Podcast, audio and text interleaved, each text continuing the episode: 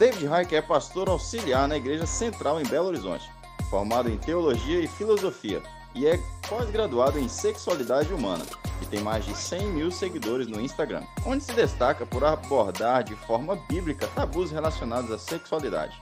Além disso, é casado com Brenna Hiker e é pai de dois filhos, Pedro e Nathalie. Vamos receber com muita alegria o pastor David Hiker. É, eu queria dizer que me perguntaram aqui sobre material, sobre livro. Meu livro deve sair ano que vem, se der tudo certo.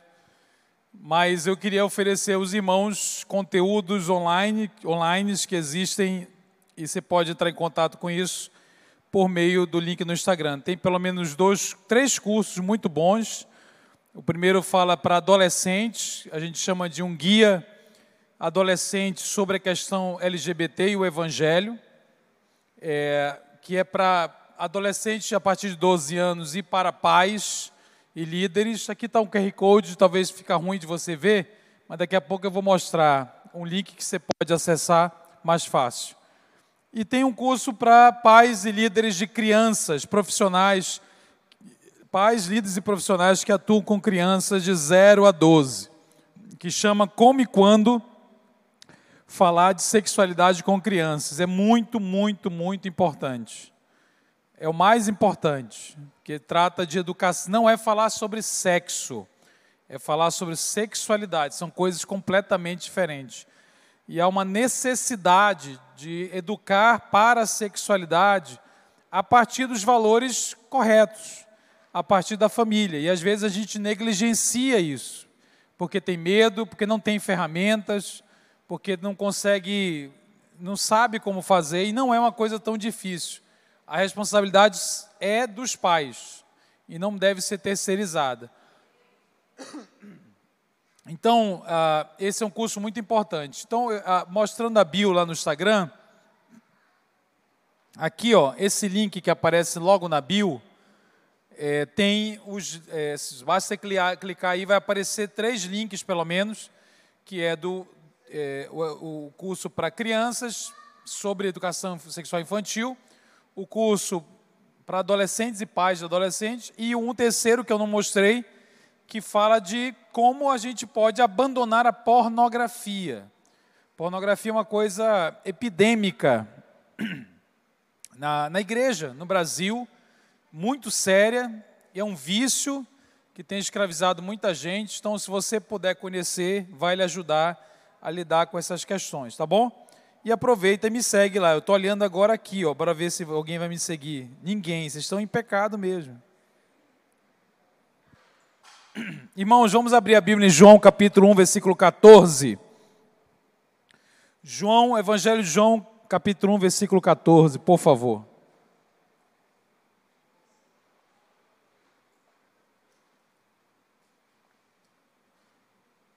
Evangelho de João, capítulo 1, versículo 14. Já acharam aí? João 1,14 diz assim: e o Verbo se fez carne e habitou entre nós, e vimos a sua glória, como a glória do unigênito do Pai, cheio de graça e de verdade. Pai, obrigado pela tua palavra, pelo evangelho, que o Senhor nos oriente, nos instrua, nos encha de ti nessa manhã, em nome de Jesus. Amém. Irmãos, esse versículo ele é muito simples, ele é muito conhecido, e ele tem sido muito importante para o nosso ministério. Eu não falei, mas eu, tra eu trabalho junto com a minha esposa há 17 anos com o ministério que tem uma função, que é a capacitação da igreja para lidarmos com os desafios contemporâneos da sexualidade. E na sexta e sábado nós falamos muito sobre as nossas lutas interiores. A gente falou muito sobre os nossos amores, sobre os nossos sentimentos, atrações, afetos ídolos internos, nós falamos muito para dentro. E como o Evangelho nos liberta disso tudo, a nossa identidade. Essa, é, nessa manhã, no domingo, eu quero falar sobre como nós vamos nos relacionar com o outro. Então, o foco dessa palavra não é exatamente você.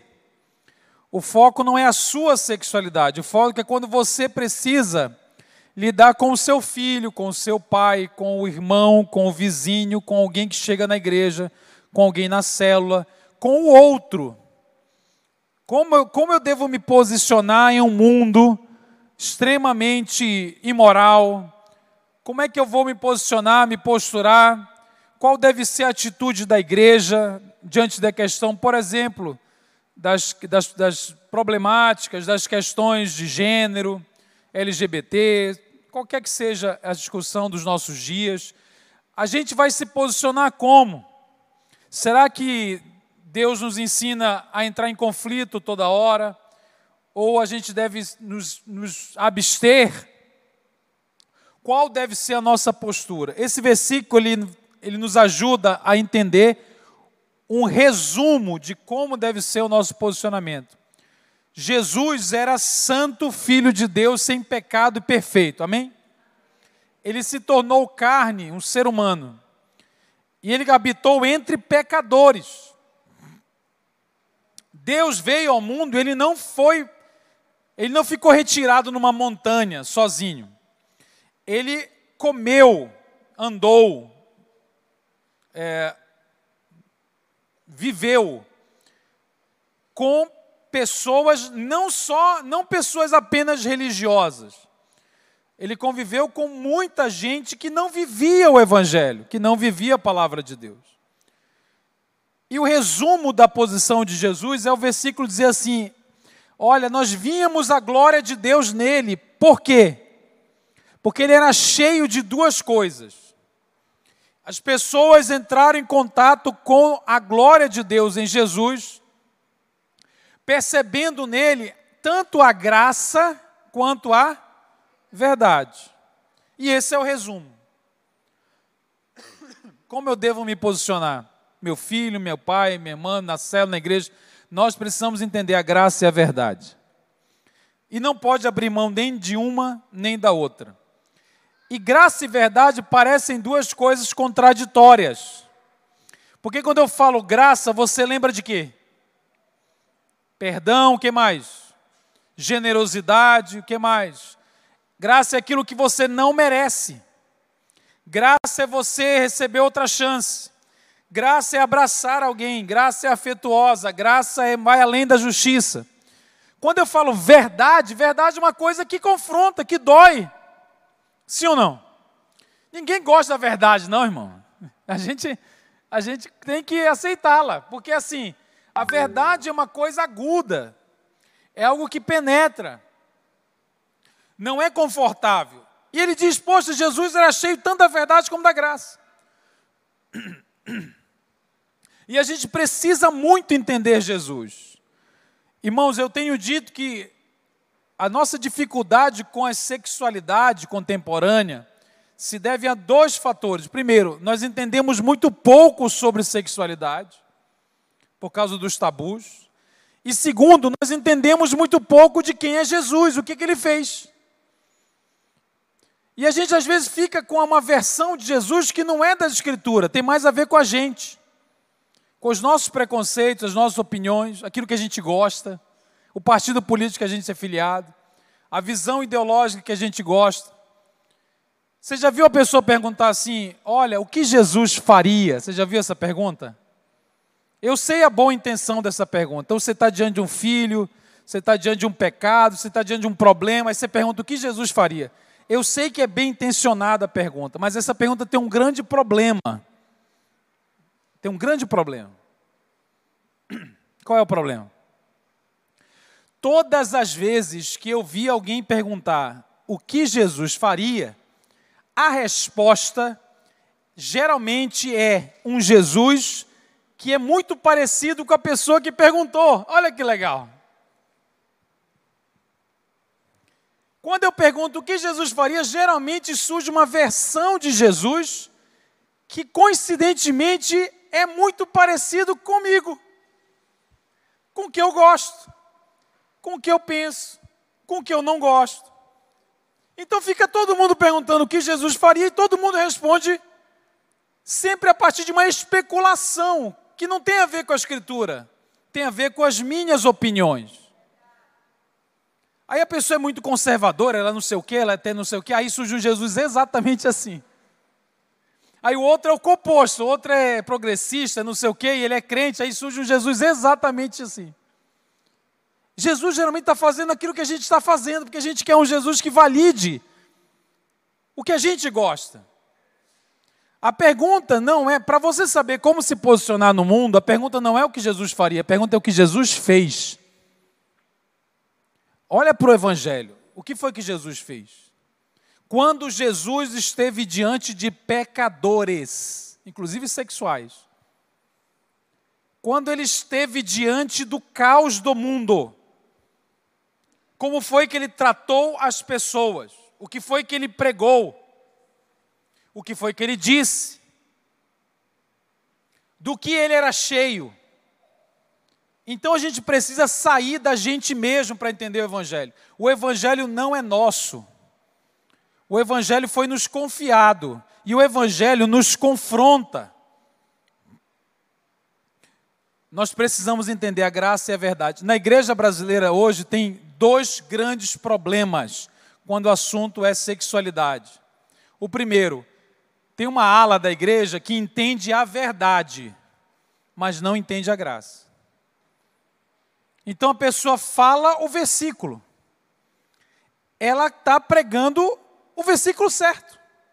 Só que ela fala de tal forma que, embora esteja empunhando a verdade, ela não testemunha do Evangelho e falando a verdade. Porque para testemunhar do Evangelho não basta você saber a verdade e falar a verdade. Depende de qual é a sua motivação, qual é a sua postura, como você fala a verdade. Qual é a sua agenda ao falar a verdade? O como importa, irmãos. E tem uma outra ala da igreja brasileira que está crescendo muito, que é a pessoa que fala assim: não importa a verdade, o que importa é o amor. Você já viu isso? O que importa é o amor, e se a gente amar, a gente vai encontrar a Deus. Eu falei muito sobre esse segundo ponto ontem. Então, é, são dois extremos muito perigosos. Um extremo é o legalismo, é o farisaísmo, é a agressividade com a verdade. O outro extremo é a infantilização da fé. É você querer uma fé que te torna, que te deixa criança, que não te contraria, que não vai levar ao amadurecimento. Os dois extremos estão errados. Jesus era cheio dos dois, da graça e da verdade. Vamos pensar sobre esses dois? Eu quero falar primeiro de quando a gente não entende a graça. Irmãos, a graça não é uma coisa fácil. Não é uma coisa fácil. A graça é um escândalo. A Bíblia diz isso. A graça é difícil de aplicar. Por quê? Primeiro, primeiro problema por causa de, talvez nós, por causa do nosso currículo, da nossa história, a gente começa a se achar melhor que o outro. E aí a gente acha que para salvar a gente não foi tão difícil. Porque eu não pequei tanto assim. Eu sou hétero. Casei virgem. Eu sempre fiz tudo muito certo. É quase que Deus me salvou, foi pela graça, mas caramba, né? É. Não foi tão. Agora tem gente muito ruim, irmão. É a nossa justiça própria. A gente gosta da, do nosso, sabe? A gente bate no peito. Irmãos, eu trabalho na área de sexualidade e a galera do Instagram acha que eu fiz um monte de coisa errada. E o meu testemunho é chatíssimo. Eu falei sexta-feira, né? Então, eu sou neto de pastor, filho de pastor, eu nunca desviei, eu nunca troquei de sexo, eu nunca matei a, a pessoa que eu odiava, eu nunca engravidei a filha do baterista, nunca cheirei cotonete, cheirei orégano, fumei cotonete. E eu comecei o ministério, sabe por quê? Um dia eu estava na igreja, eu era músico, pregava, Tinha 20 anos, faz 17 anos isso. E eu não aguentava mais culto. Você nunca passou por isso. Eu não aguentava mais culto. Aí eu falei assim, cara, eu quero ir para fora. Só que eu era muito retardado, lento. E é, eu tive uma ideia muito original. Deus me iluminou. Eu estava em Israel, eu vi uma bandeira e um anjo falando. Mentira, não estava em Israel, não, isso é brincadeira. O pessoal sempre tem uma história empolgante, né? Israel. Eu não vi nada. Eu não vi porcaria nenhuma. Eu não vi bandeira, eu não vi anjo. Eu não vi nada. Eu estava na igreja, falei, vamos para a rua, vamos. E eu tive uma ideia original: sopa para mendigo. Olha que original. Ninguém nunca pensou nisso. Sexta-feira à noite, que é outra originalidade. Irmão, se você não deu uma sopa para um mendigo, você não é evangélico, mas você fica tranquilo. Você precisa resolver isso logo. Porque eu nunca vi um povo para gostar de dar sopa mendigo, é evangélico. Nem espírita você é, que é na quinta-feira é o espírita. Evangélica é na sexta. E a gente foi para a rua e começava a dar sopa lá. Como foi que começou o ministério? Irmãos, eu, eu, eu só não juro porque eu não posso jurar, mas eu juro para vocês que a gente era muito retardado, lento. Acho que Deus falou assim, cara, faz alguma coisa. E Deus falando, né? Porque senão a gente não ia começar nada. É tudo tapado. É decepcionante. Porque tinha um grupo de travestis e começou o ministério, não foi porque a gente teve uma visão. assim, vamos fazer um projeto e vou ver aquela visão. Não, o travesti que atravessou a rua e pediu a sopa, porque se depender da gente não ia dar, não. Ela é retardada, eu estou dizendo.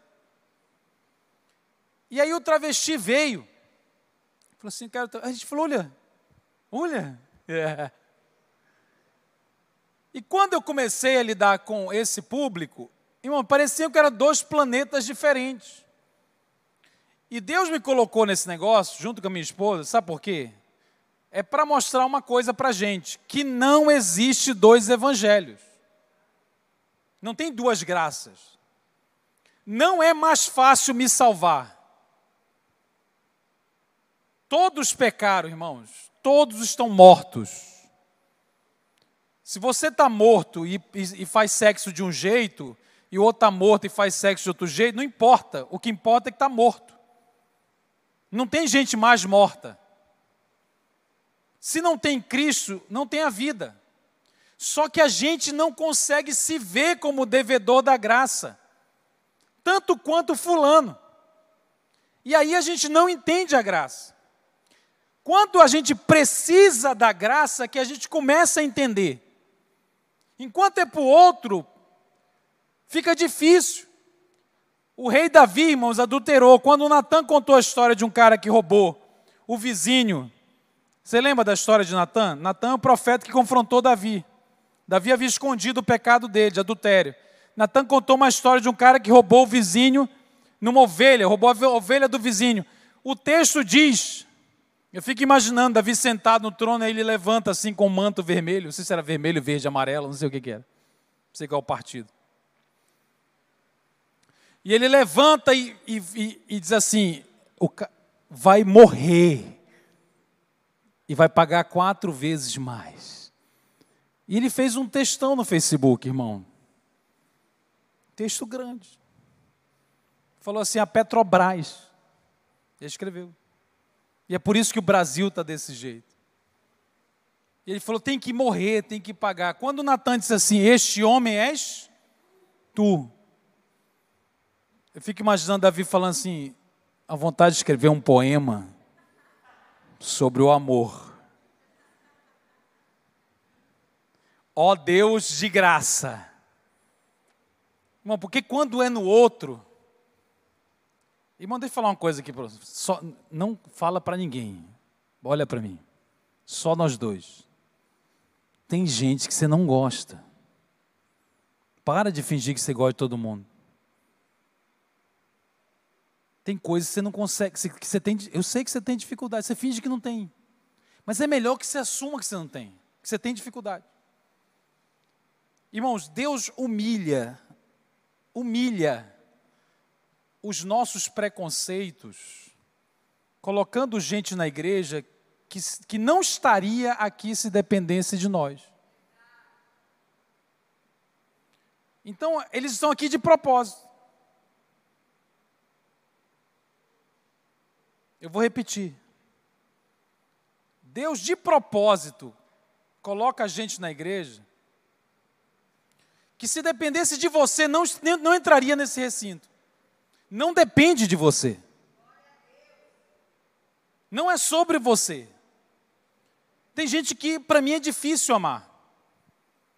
E a graça de é fácil quando não toca em mim, quando não toca nesse lugar.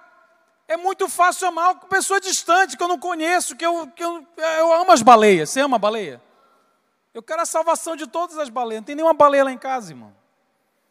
E as tartarugas? Adoro a tartaruga, irmão. O canudo no. Você ama tantas tartarugas que para de usar canudo de plástico. Já viu isso? Difícil é amar o seu filho gordo dentro de casa. A tartaruga que você tem em casa. Porque é difícil aquilo que toca a gente. A graça confronta quando toca a gente. Eu lembro que conversei com o pai, ele falou assim: Davi, eu era instrutor da Marinha. E toda vez que eu via um recruta que era efeminado, era homossexual, eu o torturava. Porque eu não gosto disso, eu não gostava disso. Passaram-se 20 anos, ele estava conversando comigo porque o filho dele havia dito que era homossexual. E ele falou para mim: Eu só sinto raiva. Tudo que eu sinto é raiva. Só que a raiva não vai ser suficiente agora, porque não é mais filho do outro, agora é filho seu. A graça é difícil porque, irmãos, tem coisa, tem coisa que mexe com a gente, com a nossa expectativa. Todos os pais e mães têm um filho ideal na cabeça que nunca nasceu. Todo mundo tem um filho ideal que nunca nasceu. Nasceu um filho real, só que o filho real é difícil de amar, porque a gente fica apegado no filho ideal. Se você não sepultar o seu filho ideal, você não consegue amar o real. A graça é sobre amar a realidade que te incomoda, a realidade que você não controla. Porque ninguém é capaz de pegar o evangelho e enfiar na cabeça de ninguém. Ninguém muda ninguém. É o Espírito Santo que vai convencer, e isso é difícil entender. Que o meu papel é amar a pessoa, não é mudar a pessoa.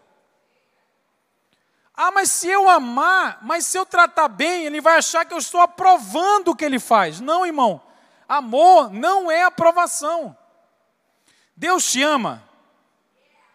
Deus aprova tudo que você faz. O filho pródigo, diz a Bíblia, que o filho chegou com o pai e disse assim: Eu quero metade de tudo que você tem. A plateia de judeu que estava ouvindo Jesus esperava que Jesus dissesse: então o pai não deu. É, você está doida? E Jesus escandalizou todo mundo, porque ele falou assim: e o pai pegou metade do que ele tinha e fez o quê?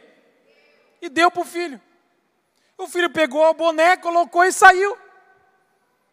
O pessoal, mas como assim? Irmão, pense em você até hoje, se você, se o seu filho, o seu moleque, 18 anos, chega você e fala assim: Eu quero metade dos vale transporte, metade das Tapaué. Tapaué 229, irmão. Parcelada. Eu quero metade dos panetone. Hein? Você fala assim: você quer a sua herança? Espera aí que eu vou pegar a sua herança. Mas espera aí. Tem uma vara de goiabeira escrita herança. É muito boa. Amém? Tem uma outra chamada Pix. Você quer que eu faça um Pix? Irmão, você batia no moleque na cara, irmão. Jesus está contando a história de um cara que pede metade do que tudo que o pai tem, o pai vai lá e dá e ele vai embora. O pai estava aprovando o que o filho fazia? Não. O, o problema é que a gente não controla os outros, que a gente não é Deus. A gente vai ter de confiar que Deus vai fazer a obra, a transformação, porque a gente não consegue fazer. A graça é sobre você esperar, é sobre ter paciência. Principalmente quando aquilo não é uma coisa natural para você. Por isso ela não é fácil. Vai ter de passar por cima do seu orgulho, da sua vergonha, da sua culpa, da sua, do seu senso de justiça. É muito fácil amar quem está longe. Na, Jesus foi crucificado, tinha dois ladrões, um do lado do outro, amém ou não? Você está ligado na história? E você lê a história de um ladrão que Jesus falou: Ainda hoje estarás comigo no paraíso. E você chora de alegria. Fala, que linda a graça de Deus. Irmão, você chora porque não roubou você. É muito fácil amar ladrão do outro. Porque assim, para o cara parar na cruz, irmão, boa, capinando um terreno, ele não estava. Na igreja ele não estava, irmão. É bandido mesmo. É muito fácil a gente chamar bandido do outro. Agora, cara que roubou o seu iPhone. Que iPhone? Um Samsung. Que você parcelou de 52 vezes no cartão da sua tia, que é aposentada. No crédito consignado de 13% de juros ao mês. Você pagou duas parcelas e meia. Ficou sem gás. Mas tem Samsung. E o cara vai lá, irmão. Tem algum bairro perigoso aqui em Boa Vista? Não tem nenhum bairro perigoso em Boa Vista. Toda Boa Vista é perigosa. É um negócio generalizado. E aí você, você amar. Cara, deixa eu falar, eu preciso que ser direto. Irmão, tem duas passagens na Bíblia que, me, que me impressionam, porque Jesus tinha o um ministério de levar o reino de Deus. E os discípulos tinham o ministério de atrapalhar Jesus. Então, tem duas passagens que é muito interessante, porque a primeira é um versículo muito fofo, que antigamente a gente usava na EBF. Você já ouviu falar de EBF? Vocês são velhos pra caramba. Né? Escola Bíblica de Férias. Quem é novinho assim não sabe o que é EBF. Vocês são velhos também? Nossa, acabado, hein? Na EBF o pessoal pega e escreve o versículo assim, né? Deixai vir a mim os pequeninos. Amém, irmãos? Dá vontade até de balançar assim, né? Parece a música do Coldplay, né? Deixai vir a mim os pequeninos, porque deles é o reino, não os impeçais, porque deles é o reino do céu. A gente acha fofo, irmão, esse é um dos maiores tapas na cara do, do Novo Testamento. Dificilmente tem um texto tão duro quanto esse. Sabe por quê? Porque Jesus está dizendo: vocês estão impedindo pessoas de entrarem no reino. Não eram os demônios que estavam impedindo não eram os romanos que estavam impedindo, não eram os judeus, não eram os fariseus, não eram os ateus, eram os discípulos. Porque eles se achavam melhores, porque eles estavam protegendo Jesus. Ele olhava adulto, criança. Não, adulto sim, criança não é para o rei, não é para criança. E o moleque chegava, e Pedro olhava e falava assim: Tu não tem mãe, não, moleque. Sabe quando você fala assim, expulsa um demônio? Um demônio mirim. E o moleque, Jesus, Jesus, sabe aquele negócio preto aqui assim, irmão? Falei assim, você está pensando o que, que isso, isso aqui é o quê? Isso aqui é Deus, irmão. Pedro se achava o assessor. Pedro se achava, sabe, o secretário. Não, deixa eu ver se Irmão, o que, que a gente está impedindo, irmão? Que a gente não gosta? Ah, que eu não, não gosto, eu acho feio. Ah, mas desse jeito, na igreja?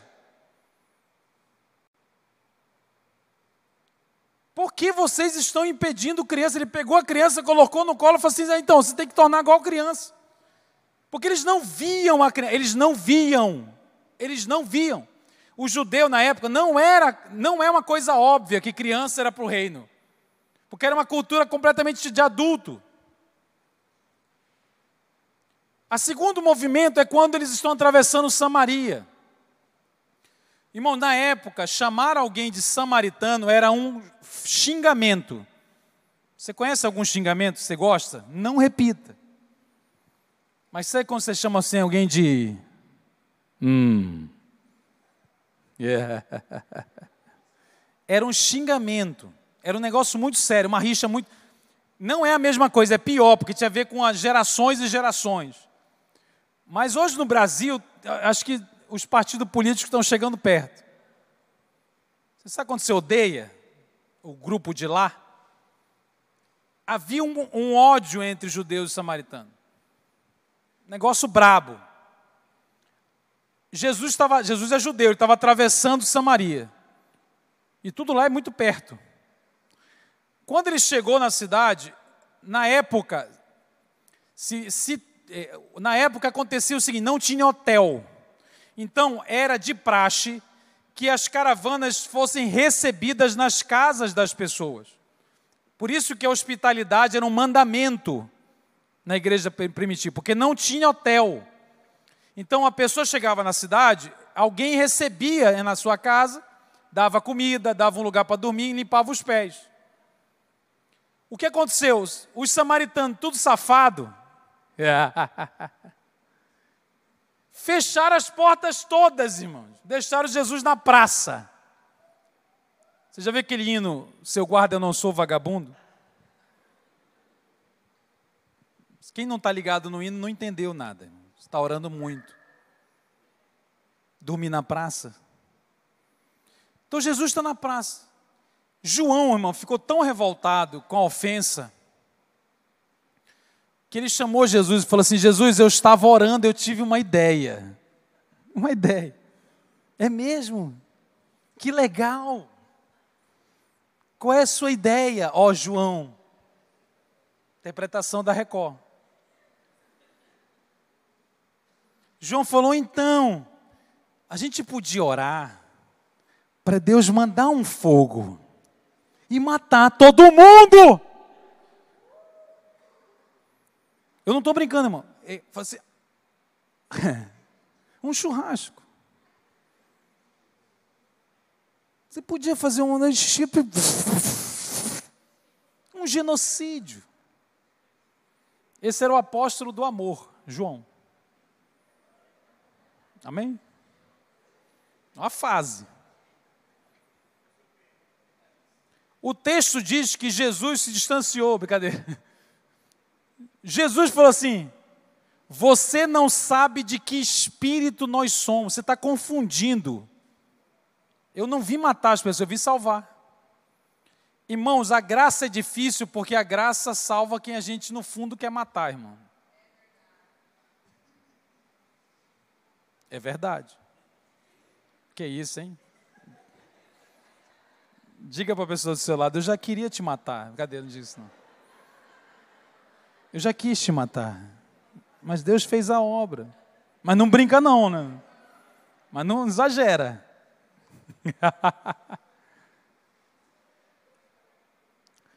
Irmãos, nós precisamos entender a graça e a verdade. A verdade não será menos verdade se você tratar bem as pessoas. Porque a nossa função não é mudar ninguém, eu falei isso já. Na década de 90, quem é velho aqui vai lembrar. Na década de 90 tinha um desenho chamado Pink Cérebro. Ó, oh, você é velho pra caramba. O Pink cérebro, todo dia o Pink olhava para o cérebro, ele fazia, uma, ele fazia uma pergunta. Qual era a pergunta que o Pink fazia? Não, a pergunta era o que vamos fazer hoje. E o cérebro respondia assim: hoje nós vamos tentar dominar o mundo. Por que, que eu estou contando essa história? Se você tem um parente, se você convive com alguém que vive qualquer coisa, que você sabe que está errado, todo dia você precisa acordar e fazer uma pergunta: o que é que nós vamos fazer hoje? E a resposta dessa pergunta não é nós vamos mudar a pessoa. Você não vai mudar a pessoa. A resposta dessa pergunta é: todos os dias nós vamos, nós vamos ser o melhor testemunho possível do Evangelho. É isso que Deus vai nos cobrar. Deus não vai cobrar que a gente mudou a multidão, que a gente mudou o nosso filho, nosso cônjuge.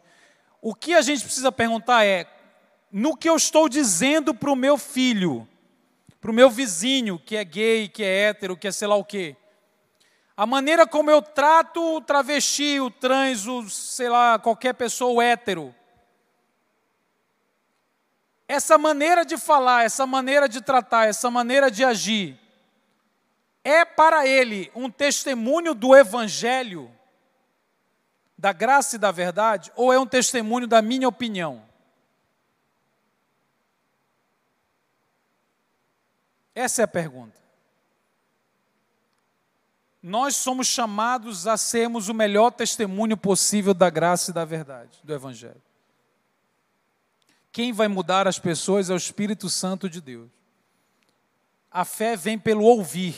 Se você e eu não permitimos que as pessoas bem, sejam bem recebidas nesta igreja para ouvir, como é que a fé vai acontecer no coração dela? Então, primeiro eu preciso receber para que a pessoa entre em contato com o Evangelho. Para que ela venha eventualmente a crer. Mas eu preciso entender antes que eu sou salvo pela mesma graça. Eu não sou melhor. E para a gente terminar, irmãos, tem outro lado. Eu vou falar menos sobre esse outro lado, porque eu já falei muito sobre isso nos dois últimos dias. Mas é verdade, tem uma galera que diz assim: o importante é você amar. E como eu falei, isso é uma visão da graça equivocada, é uma visão infantil da graça. Se você se relaciona com Deus, que sempre concorda com você, deixa eu te falar, não é Deus. É uma visão, é uma versão idealizada de você mesmo, que você está chamando de Deus. Deus, ele não está querendo nos agradar em tudo, ele está querendo o nosso crescimento. E sem a verdade, sem entrar em contato com aquilo que a gente não quer ouvir, nós não vamos crescer. A verdade deve ser dita em amor. E ela, quando é dita em amor, ela penetra muito mais fundo do que quando você dá uma pedrada. Porque aí vai a verdade mesmo. E ela vai tocar os nossos ídolos. Ela vai tocar aquilo que a gente ama mais do que a Jesus. Aquilo que conquistou o nosso coração e que se tornou mais importante do que a Cristo. É aí que a verdade vai. Para quem que você vive? Qual é, qual, é, qual é o sentido da sua vida? A verdade vai questionar coisas profundas dentro do nosso coração. Então a verdade é necessária. Não muda a pregação. Agora, como eu falei ontem à tarde, irmão, se a pessoa chega aqui, ouve a verdade e vai embora, está tudo bem. Se você falou o evangelho com amor e graça, e ela decidiu que não quer, ok, ela pode ir embora. A igreja cumpriu o seu papel. Paulo pregava em Atos, metade queria apedrejar Paulo porque não gostou do que ouviu. Metade virava discípulo. Então as pessoas vão reagir à verdade. Preguemos a verdade, não muda nada. Agora, se a pessoa vem aqui, ela concorda com a pregação, ela quer o evangelho, ela fala é isso que eu quero para a minha vida. Só que ela é tratada mal porque ela tem um trejeito, irmão. Ela é excluída. Eu já vi isso acontecer. A família quer, acredita, é isso que eu quero, só que a igreja trata mal, prega a verdade e trata mal a pessoa. Aí a gente está faltando com a nossa função, a nossa função não é essa. É pregar a verdade e acolher as pessoas que querem a verdade e que precisam de um processo de transformação igualzinho a gente. E a gente olha para a família de alguém que tem um problema, a gente se acha superior. Na minha família, se tivesse um pai bom, não tinha isso na sua família. De onde você tirou essa ideia? Não, se, mãe, se a mãe prestasse, o filho não estava desse jeito. Bom, você já está culpando o pai e a mãe pelo problema do filho. Já não basta a culpa que a mãe sente todo dia. A vergonha. E a gente, às vezes, de acolher, a gente fofoca.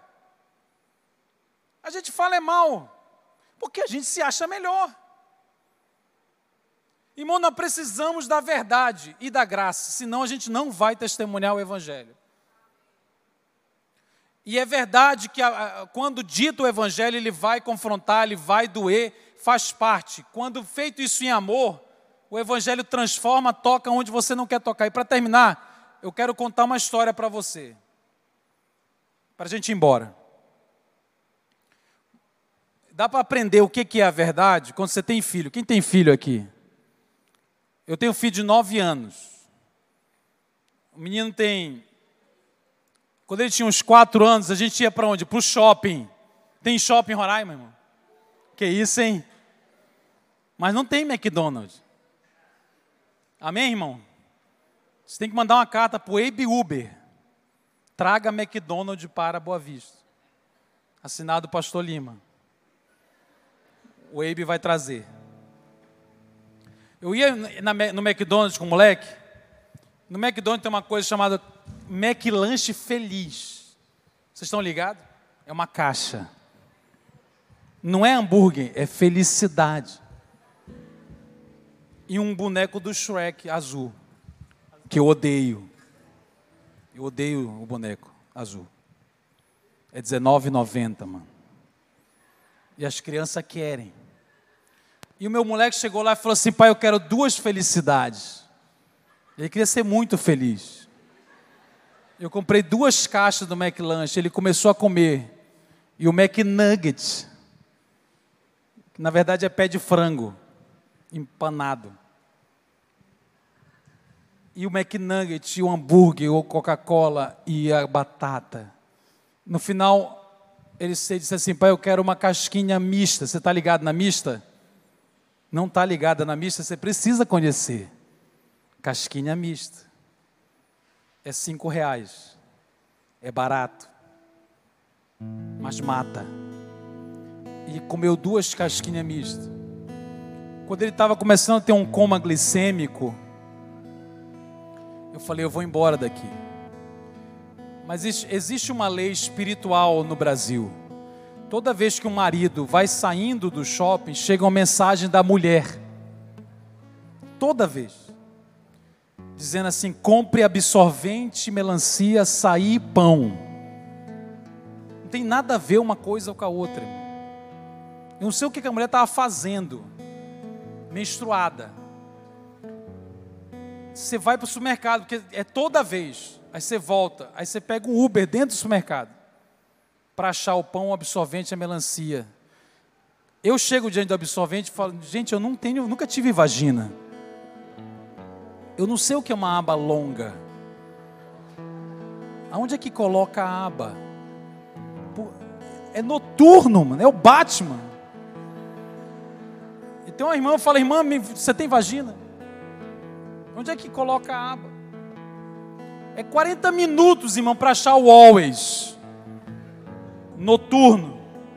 Você tem que testar na melancia, ver se está grande o suficiente. Depois de 50 minutos no mercado, eu vou saindo. O meu filho olha para mim e fala assim: Pai, eu vi uma Ruffles. E a Ruffles viu ele. Ele falou: Eu quero uma Ruffles. O que, que eu faço, irmãos? Eu lembro que eu tenho calça. E eu tenho que dizer uma palavra para ele. Qual é a palavra? Eu olho para o moleque e falo assim: não. Hum. Irmãos, letra A, quando meu filho ouve não, ele fala assim: Pai, obrigado porque é o melhor pai do mundo e cuida da minha saúde bucal. Letra B, Pai, obrigado porque é o melhor pai do mundo, é o testemunho da verdade e da graça. Letra C, Pai, obrigado porque é o melhor pai do mundo que não me dá tudo o que eu quero, mas o que eu preciso, porque nem tudo que eu quero eu preciso. Não, irmãos, ele começa a gritar e girar no chão. Ah! nessa hora sempre passa um solteiro e fala assim: quando eu tiver um filho, nunca vai fazer isso. Vocês são solteiros, vocês já falaram isso. Engravida. Irmãos, por que, que o moleque está gritando? Por que, que eu tenho que chamar um padre? Eu pergunto como é o seu nome, ele fala Ruffles. Você sabe por quê? Porque ele ouviu o não. E você está rindo, mas é exatamente o que a gente faz. A gente não quer ouvir não, porque a gente quer continuar na infância. Então, irmãos, o Evangelho é sobre a verdade. E essa verdade vai nos resgatar da infância, vai nos amadurecer. Ela é dita em amor porque o amor torna a verdade mais eficiente. O amor não alivia a verdade, torna ela mais eficiente, porque o amor é aquilo que prepara o coração para receber a verdade. Que Deus nos ajude, irmãos, a testemunharmos da verdade, sem abrir mão do Evangelho, não importa a geração que vivamos, mas que façamos isso como Jesus e não como a gente acha que tem de fazer. É com a verdade e com a graça em mãos que a gente vai testemunhar do Evangelho. Amém? Fique de pé no seu lugar, vamos orar.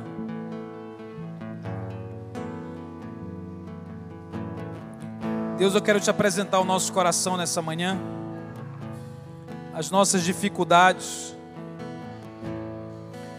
as nossas lutas. Deus, é tão difícil confiar no Senhor. Eu quero te pedir por aqueles que têm dificuldade de amar. Que se distanciaram, aqueles que estão fragmentados, que estão com dificuldade de perdoar. É difícil, Senhor, nos ajuda, nos ensina. Nos ensina o Evangelho. Tira a nossa agressividade que não corresponde ao Evangelho. Nos ajuda a amar. Nos ajuda a entender a verdade e a graça. Faz essa igreja um lugar de encontro com Deus não de impedir ninguém a encontrar com Deus. Para a glória do Senhor, em nome de Jesus, amém e amém. Deus abençoe, irmãos.